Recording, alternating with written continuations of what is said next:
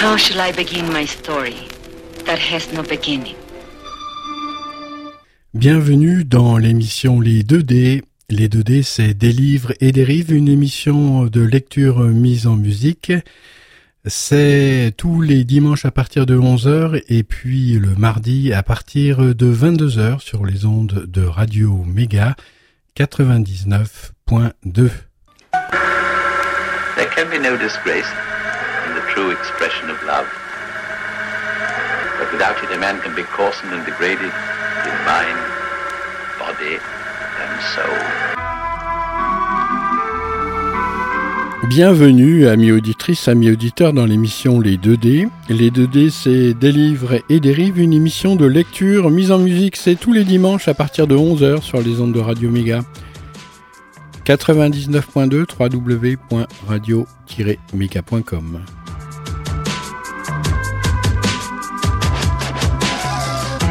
Et aujourd'hui, c'est la femme qui avait perdu son mari. Tu recherches les femmes, n'oublie pas ton fouet.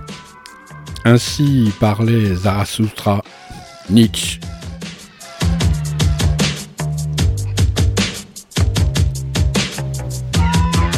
Bon, ça, c'est une phrase de Nietzsche qui va donner de l'eau euh, au moulin de Finkelkraut. Oh, quand même.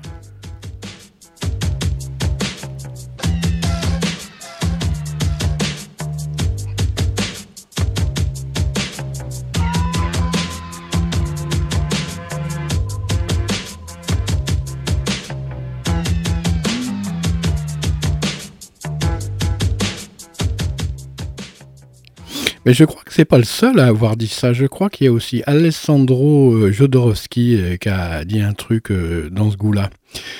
Un matin, à la station de taxi de Golhak, un agent de police trapu et rougeau s'adressa au chauffeur d'une voiture en stationnement.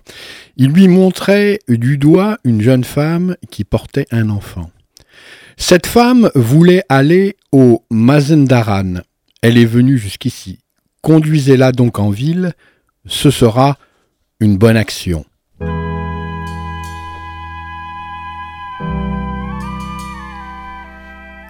Sans se faire prier, la femme monta dans la voiture, son tchador noir entre les dents. Elle portait sur son bras un enfant qui pouvait avoir deux ans. Il avait des cheveux blonds et un teint de paludéen. De l'autre main, elle tenait un baluchon fait d'un simple mouchoir blanc. Elle prit place sur la banquette de cuir et assit l'enfant sur ses genoux.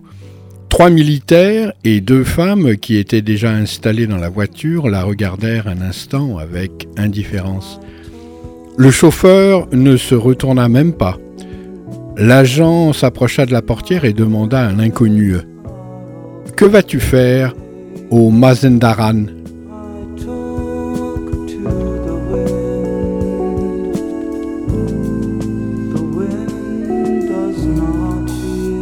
Je vais chercher mon mari. Ton mari a disparu? Ah, Il est parti il y a un mois en me laissant sans argent. Comment sais-tu qu'il est là-bas? C'est son ami Kal Golam qui me l'a dit. Si ton mari est tellement soucieux de ses devoirs, ça m'étonnerait qu'il reste là-bas plus qu'ailleurs. Combien d'argent as-tu sur toi? Deux tomanes et deux rials. Comment t'appelles-tu? Zarin Kola. D'où es-tu? D'Alvise, près de Chariar. Au lieu de chercher ton mari, tu ferais mieux de retourner à Chariar dans ta famille. C'est la saison des vendanges, ils te nourriront. Tu as tort d'aller au Mazendaran. Tu y seras étrangère, perdue, dégourdie comme je te vois. Il faut que j'y aille. Elle avait prononcé ces mots sur un ton catégorique comme l'expression d'une décision irrévocable. Elle fixait droit devant elle un regard absent, sans voir rien ni personne, et parlait mécaniquement, l'esprit ailleurs. L'agent se tourna vers le chauffeur. Déposez-moi cette femme à la porte d'Olat et indiquez-lui le chemin, s'il vous plaît. Zarine Kola, enhardi peut-être par la sollicitude de l'agent de police, de l'agent de police, répéta à son tour Je ne suis pas d'ici, vous me montrerez le chemin, n'est-ce pas? La voiture démarra, la jeune femme immobile fixait au loin son regard de chien battu. Elle avait de grands yeux noirs, les sourcils minces au-dessus d'un nez court, des lèvres charnues et retroussées. Ses joues étaient creuses, son teint hâlé et comme tanné. Tout le long du trajet, elle se laissa balloter sans prêter attention à rien. Le bébé restait tristement silencieux dans une somnolence à demi comateuse. Une grenade toute fripée dans la main. Arrivé à la porte d'Olat, le chauffeur stoppa et montra à la jeune femme la voie qui menait tout droit à la porte de Chemiran. Elle se mit un pied à terre et aussitôt son enfant sur le bras, son baluchon à la main, s'engagea dans la longue avenue ensoleillée. À la porte de Chemiran, elle s'adressa à un garage. Après une demi-heure de discussion et de marchandage, le garagiste consentit à la conduire dans sa camionnette jusqu'à Sahari, moyennant la somme de six rials. On la mena à la voiture, qui était déjà bondée de gens assis à même le plancher, leurs bagages entassés au milieu. Ils se serrèrent un peu pour lui dégager une place où elle se glissa. On remplit d'eau le radiateur, puis avec force coup de klaxon, beaucoup de fumée et dans un relent insistant d'essence et d'huile chaude, le véhicule se lança sur la route poussiéreuse. La plaine nue fit bientôt place à un paysage plus mouvementé. Collines plus montagnes, bosquets lointains, entre lesquels serpentaient les lacets de la route. Mais Zarine Kola restait prostré, le regard vide. Plusieurs fois, la voiture fut arrêtée pour le contrôle des permis de circuler. Vers midi, il fallut réparer une roue. Quelques passagers descendirent, mais Zarine Kola ne bougea pas comme si elle avait peur de perdre sa place. Elle ouvrit son baluchon et en tira du pain et du fromage. Elle tendit à son fils un morceau et mangea elle-même quelques bouchées. L'enfant ressemblait à un moineau drogué. Il somnolait en permanence, sans faire le moindre bruit, comme s'il n'avait pas eu la force de parler, ni même de pleurer. Après un bon moment, la voiture se remit en route. Plusieurs heures s'écoulèrent encore. On passa Jabon et Firouzkou. Les forêts offraient à présent des vues superbes. Zarine Kola posait sur ces paysages changeants des regards toujours aussi absents et indifférents. Mais elle sentait naître en elle une joie secrète et mystérieuse. Son cœur battait plus vite, ses poumons respiraient plus librement, parce qu'elle approchait du but. Le lendemain, elle retrouverait Gol Bébou, son mari. Quel genre de maison aurait-il? Comment seraient les gens de sa famille? De quelle manière se comporterait-il avec elle? Que seraient ses retrouvailles avec Gol Bébou après un mois de séparation? Que lui dirait-il? Elle savait bien qu'elle-même serait incapable de prononcer un mot, Devant lui, sa langue se paralysait et toutes ses forces vidaient comme s'il y avait chez lui un pouvoir qui anéantissait en elle toute pensée, toute volonté, l'obligeant seulement à le suivre aveuglement.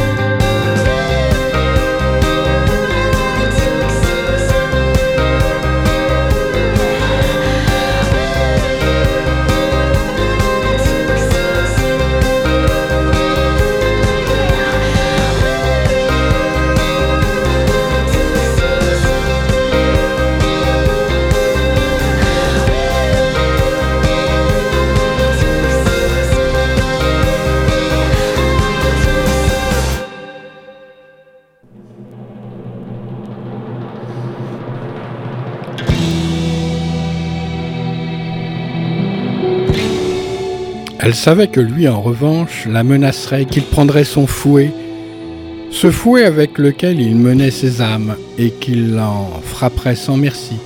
Mais n'était-ce pas ce qu'elle désirait? Ne s'était-elle pas mise en route pour subir le fouet de Gol Bébou L'air frais de la montagne, ses forêts, ses campagnes verdoyantes, ces paysans qu'on voyait travailler au loin, cet homme là-bas en blouse de toile bleue qui mangeait une grappe de raisin, debout au bord de la route, ces maisons rustiques qui défilaient devant les yeux de Zarine Kola, tout cela lui rappelait étrangement son enfance. Elle avait épousé Golbébou deux ans plus tôt. La première fois qu'elle l'avait vu, c'était pendant les vendanges.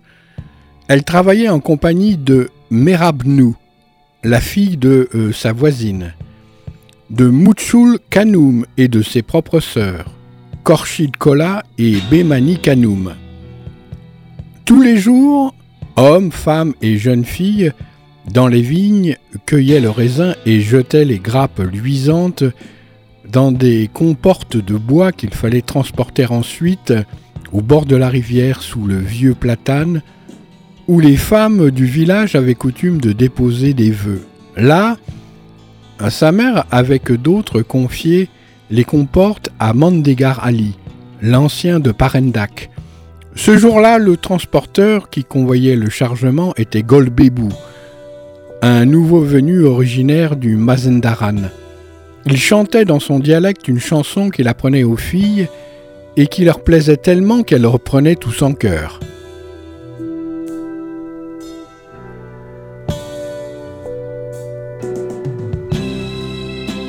Bergère des monts, aïe aïe la Allons au champ, aïe halala. Une gerbe de riz, deux gerbes de riz, viens, allons au champ, aïe. Euh, viens donc, allons sous l'abri, petite sœur.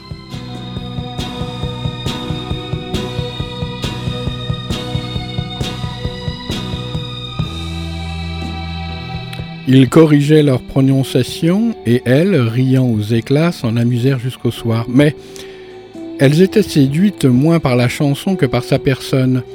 Par son allure hardie, ses membres nerveux, sa nuque puissante, ses lèvres rouges, ses cheveux blonds, ses bras blancs et velus, et la vigueur avec laquelle il soulevait les bacs pesants. Zarine Kola, qui n'était encore qu'une gamine de 14 ans, s'en était éprise au premier regard, et la préférence qu'il lui montra, les coups d'œil enflammés qu'ils échangèrent, suffirent à lui faire perdre la tête complètement. Son cœur battait la chamade, elle pâlissait et rougissait tour à tour. C'était pour elle une découverte à laquelle rien ne l'avait préparée, car jusqu'alors elle ne connaissait pas grand-chose des hommes. Sa mère la battait et lui menait la vie dure. Ses sœurs, qui étaient plus âgées qu'elle, la jalousaient et ne lui faisaient guère de confidence. Bien sûr, elle pensait souvent aux hommes, mais elle n'osait questionner personne. Elle savait que ses pensées étaient mauvaises et qu'il fallait les réfréner. Seule Mère Banou, la fille de la voisine, avec ses amis Kanoum Kouchoulou et Boulouri Kanoum, lui avait quelquefois parlé des mystères de l'homme, ce qui n'avait pas manqué d'éveiller sa curiosité. Mère Banou l'avait même mise au courant de sa liaison secrète avec Shirzad, le fils de Mandegar Ali. Mais le regard de Golbibou avait renversé d'un seul coup toutes les idées qu'elle avait pu se faire sur l'amour et le désir. Les jambes coupées, elle était la proie d'une émotion qu'elle n'aurait pu exprimer tout ce qu'elle savait, c'est que chacune des fibres de son corps appelait Golbibou, qu'elle avait besoin de lui, que la vie sans lui était insupportable, impossible. Par chance, ce jour-là, elle portait sa tunique rouge toute neuve, et puis elle se trouvait coiffée d'un joli foulard que sa tante lui avait rapporté de Machad, et sous lequel, par derrière, passaient les sept nattes qui lui tombaient sur les épaules. Cette toilette mettait en valeur ses membres gracieux et son joli visage. Voilà pourquoi sans doute dans toute cette foule, parmi des centaines d'autres filles, c'est vers elle que Golbébou se retournait, à elle qu'il souriait en tapinois. Avec la finesse et la sensibilité des fillettes de cet âge, elle avait compris sans aucun doute possible qu'il était lui aussi attiré par elle et qu'un lien secret déjà s'était tissé entre eux.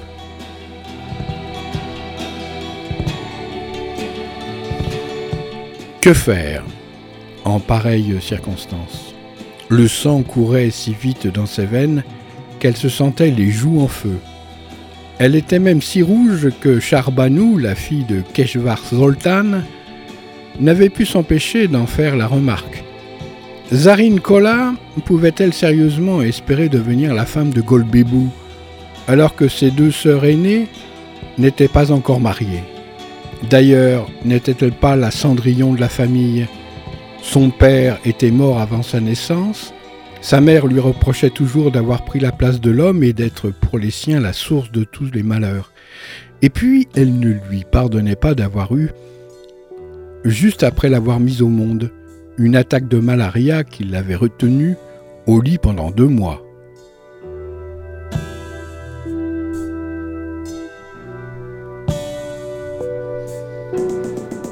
Le premier soir, lorsque les vendangeurs eurent cessé le travail parmi les vignes qui couvraient les coteaux d'un fin réseau de lignes brunes, et que chacun fut passé au bord de la rivière, remettre sa récolte entre les mains de Mandegar Ali, l'ancien du pays, Zarin Kola, sa mère, et Merbanou avec Google, qu'elle avait rencontré en chemin, prirent la route du village. Dans la tour et les remparts dominait la voilée, la vallée. Tout en cheminant, Zarin Kola n'avait pu se tenir de confier à Merbanou le sentiment qu'il apportait vers Golbébou. Son ami l'écouta, lui prodigua des paroles apaisantes et lui promit de l'aider autant qu'elle pourrait. Quelle nuit agitée ce fut pour Zarin Kola Il y avait éclair de lune. Elle n'arrivait pas à dormir. Elle se leva pour euh, boire un peu d'eau. Puis elle vint s'installer sur la terrasse. Non, décidément, elle n'avait aucune envie de dormir. La brise était fraîche, mais bien qu'elle eût la gorge nue, elle se sentait, elle ne sentait pas le froid. Elle entendait dans la chambre sa mère ronfler comme une forge. Si jamais elle s'éveillait, elle ne manquerait pas de l'appeler. Mais quelle importance Car la jeune fille sentait tout son être bouillonner. À pas de loup, elle s'approcha du bassin et s'arrêta debout sous le grenadier. Il lui semblait que les arbres, la terre, le ciel, les étoiles et la lune lui parlaient. C'était un état mélancolique et délicieux qu'elle n'avait encore jamais éprouvé. Elle comprenait le langage des arbres, des eaux, du vent, le langage des murs, de la maison et des remparts qui l'enfermaient, et jusqu'à celui de la cruche de yaourt mise au frais dans le bassin. Elle le sentait résonner en elle. Les étoiles, comme des grêlons éparpillés, luisaient en tremblant, faibles et timides. Dans ce jardin si familier, toute chose ce soir paraissait extraordinaire, surnaturel, pleine de secrets profonds qu'elle ne pénétrerait jamais.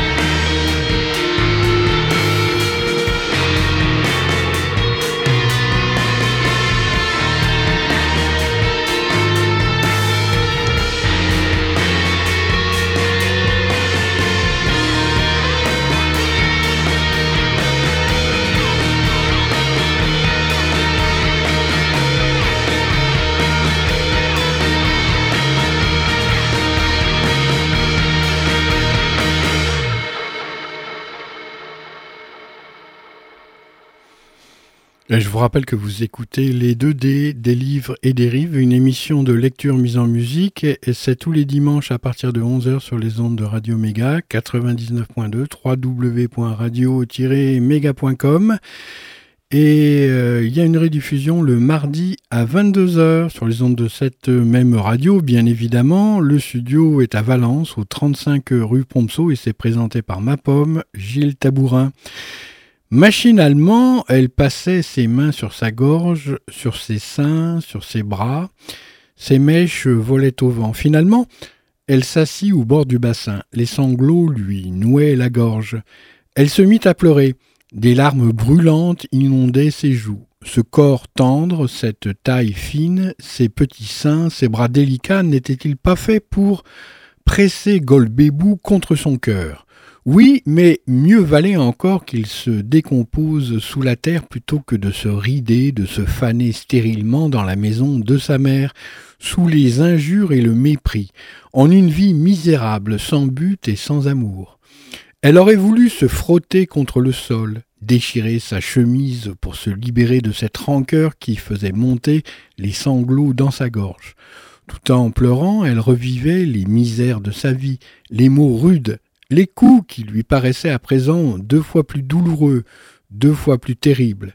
Dès sa première enfance, sa mère avait pris l'habitude de la mettre à la porte avec une taloche et un bout de pain. Elle jouait avec les petits miséreux, des gosses à l'abandon, teigneux et ophtalmiques. Jamais elle n'avait vu sur la figure de sa mère la moindre trace d'affection. Il n'y avait que Mère Banou et sa mère qui la cajolaient parfois. Quand elle était battue, elle se réfugiait toujours chez elle.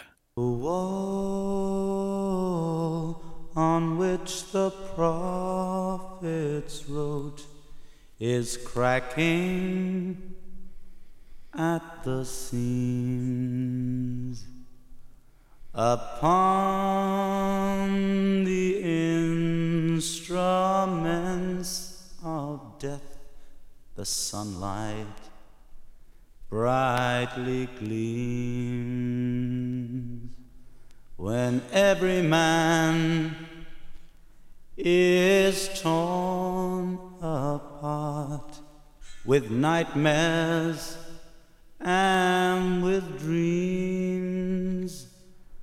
Will no one lay the laurel wreath when silence drowns the scream? Zarine colla, essuya ses larmes euh, sur sa manche et se sentit un peu calmée. Son trouble s'apaisait et une sorte de soulagement, un soulagement sans motif, l'envahissait toute. Elle ferma les yeux et huma la brise. Même l'image de Golbébou demeurait devant elle, avec euh, ses bras vigoureux qui soulevaient comme euh, fétus de paille les comportes de 50 ou 60 kilos pour les poser sur le bas de l'âne, ses cheveux blonds hérissés, sa nuque rouge et puissante, ses sourcils épais qui lui barraient le visage, sa barbe fournie et broussailleuse. Elle comprenait maintenant qu'il existait un autre univers au-delà du monde limité qu'elle s'était représenté jusqu'alors. Will be my epitaph as I crawl a cracked and broken path. If we make it, we can all sit back and laugh. But I fear tomorrow I'll be crying. Yes, I fear tomorrow I'll be crying. Yes, I fear tomorrow I'll be crying. Elle se pencha sur le bassin, s'aspergea le visage et rentra enfin se coucher. Mais le sommeil ne venait toujours pas. Elle se retournait dans son lit. Elle fit un vœu. Si son désir se réalisait, si elle devenait la femme de Golbébou, Dès qu'elle quitterait la maison paternelle, cette prison, elle achèterait un pigeon auquel elle rendrait la liberté, et elle irait le jeudi soir allumer un cierge à l'Emamzadeh de Bibi Sakine. Sétaré, la fille de Nayeb Abdullah, le Mirab, avait fait le vœu et elle s'était mariée.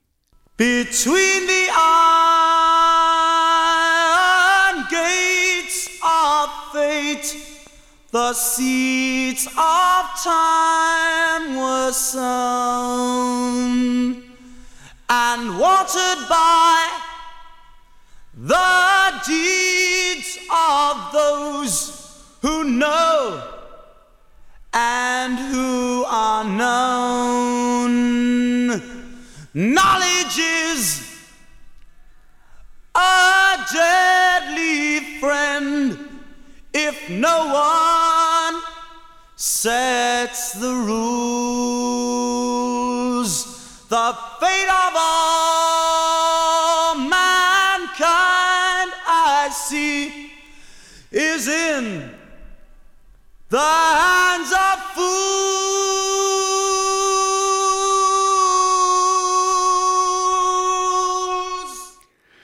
Au matin, Zarine Kola, les yeux rougis par le manque de sommeil, se leva et se mit en route pour gagner au plus tôt les vignes. Elle s'arrêta sous le platane au bord de la rivière, là où la veille, elle avait pu voir Golbébou charger les raisins vendangés.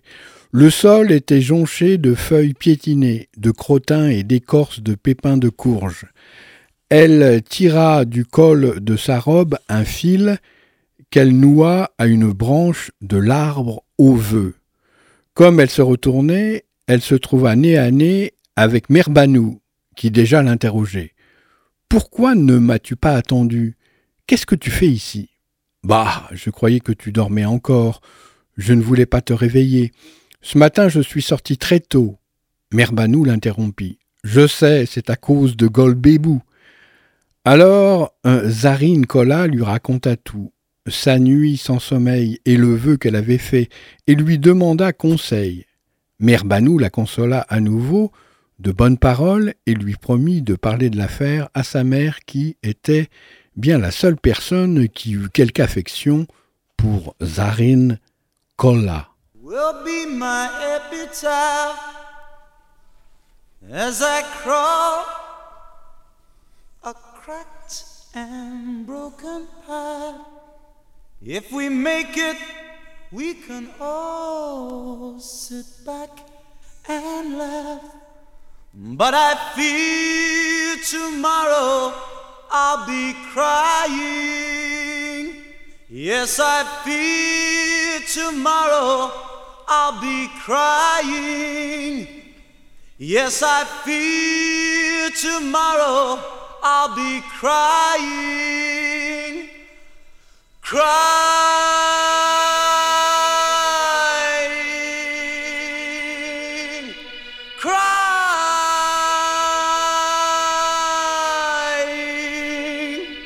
Yes, I fear tomorrow I'll be crying. Yes, I fear tomorrow I'll be crying. Yes, I fear tomorrow I'll be crying.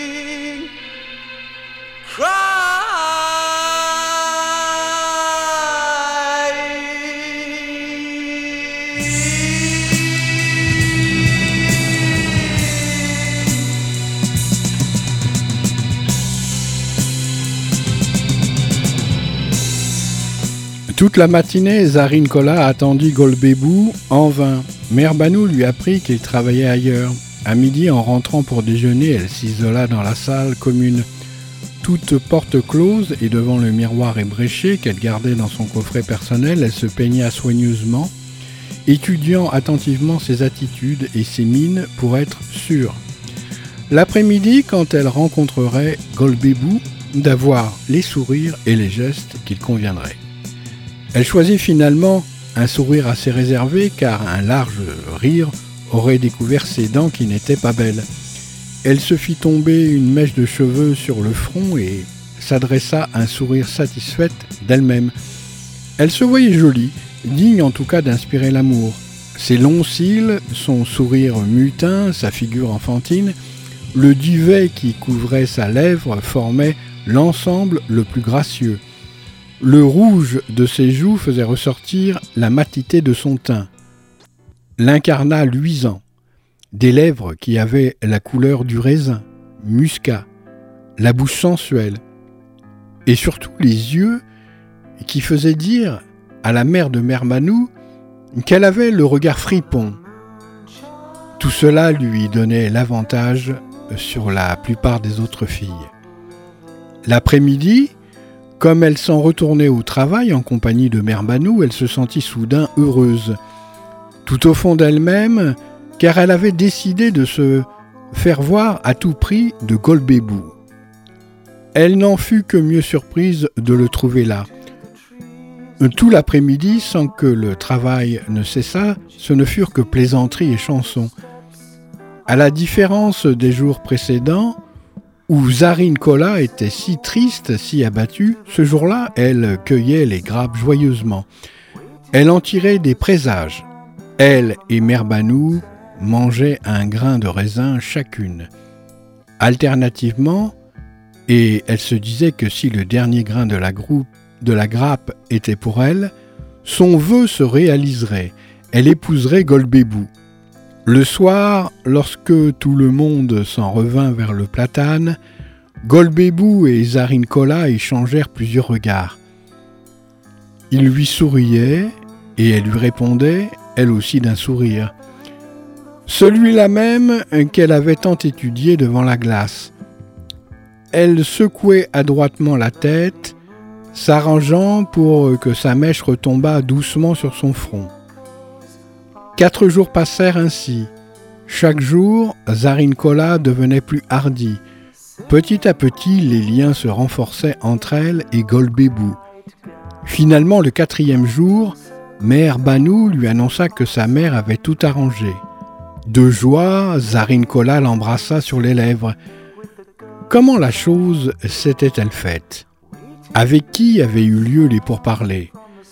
Elle n'avait pas besoin de comprendre, il lui suffisait de savoir que les femmes âgées ont beaucoup d'expérience, qu'elles sont habiles à s'entremettre pour arranger les mariages et qu'elles connaissent des moyens que les jeunes gens sont incapables d'imaginer.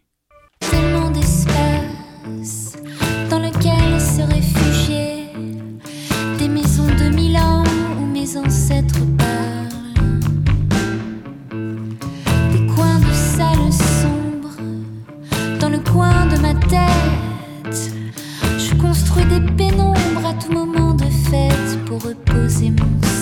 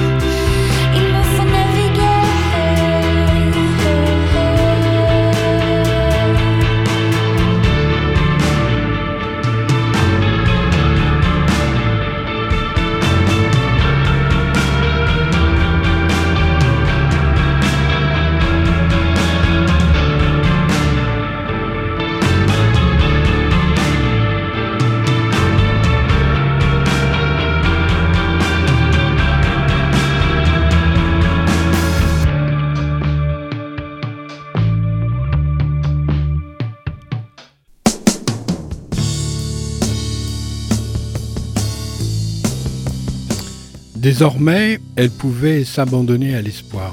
Le difficile serait d'obtenir le consentement de sa mère, qui au premier mot bondirait, prendrait feu et donnerait libre cours au torrent d'injures et d'imprécations qui constituait l'ordinaire de son langage dès qu'elle s'adressait à Zarin Kola. C'est que celle-ci lui rapportait un salaire journalier de 3 abassis.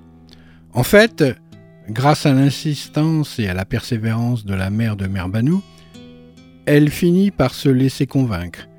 Après de longues luttes, elle acheta même du tissu rouge pour lui faire une robe. Mais à chaque morceau qu'elle coupait, elle ne cessait de gémir et de maudire sa fille. Seigneur, je voudrais te voir au diable sur la planche du laveur des morts. Au Seigneur, j'aimerais que tu en, baveras, ma fille, que tu le regretteras, ce mariage, qu'il te fera crever ce vagabond des grands chemins que tu t'es trouvé pour mari.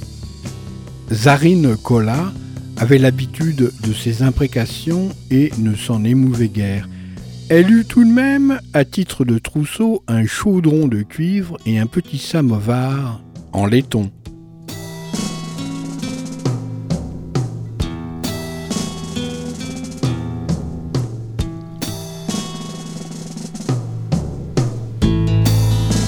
Un après-midi, la mère de Merbanou organisa une grande réception. Les femmes du village y vinrent sur leurs 31, fichues sur la tête ou foulard noué sous le menton, pour célébrer les noces de Zarin Kola, mais ses sœurs n'étaient pas là. On fit venir le mollah du pays, Seyed Massoum, et le mariage de Zarin Kola et de Golbebou fut officiellement conclu. Puis, pour le bon augure, le saint homme monta en chair et récita deux ou trois chapitres de la vie des martyrs, et tout le monde pleura. Après la séance, Mandegar Ali et son fils Shirzad, garçon d'honneur du marié, allèrent chercher Golbebou. Le tenant sous les bras comme il est d'usage, ils le firent entrer dans la salle et l'assirent sur une chaise recouverte pour la circonstance d'une fine étoffe. Ensuite, Shirzad commença à faire la quête, s'arrêtant d'abord devant son père. Puis-je mettre mon père à l'amende? fit-il en souriant. Mais Herbanou, qui devait faire circuler le plateau, le rendit à Mandegar Ali, qui y déposa deux tomanes. Aussitôt, le tambourineur, assis dans le coin, frappa sur son instrument en psalmodiant. Tu as mis deux tomanes, ta maison soit bénie.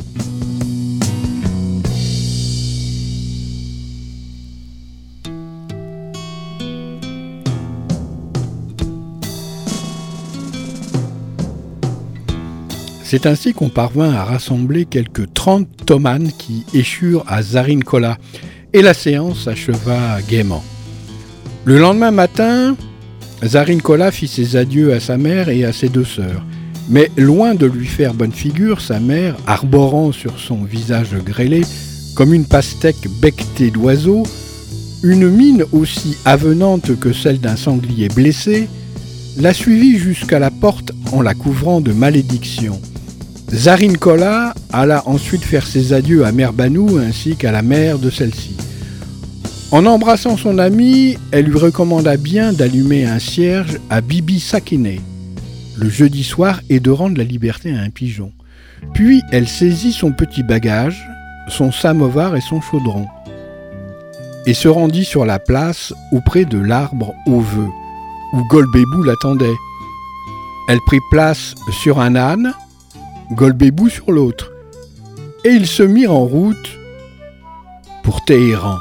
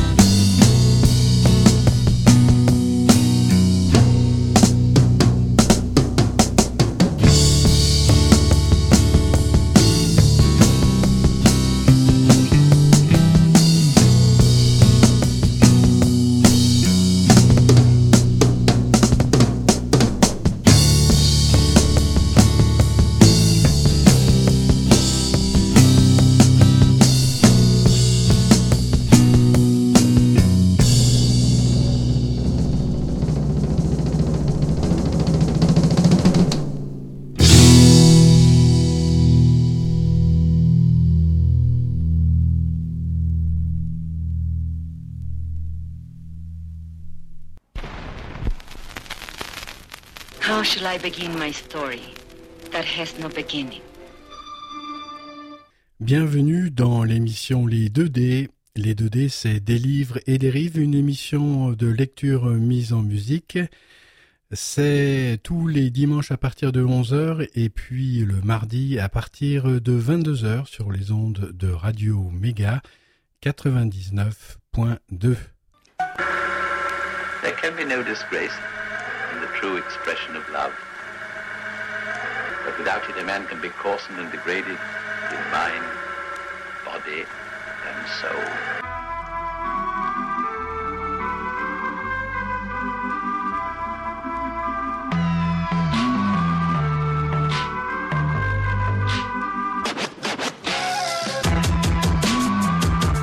Merci de votre fidèle écoute, amis auditrices, amis auditeurs des 2D. Je vous retrouve la semaine prochaine pour la suite de cette petite nouvelle.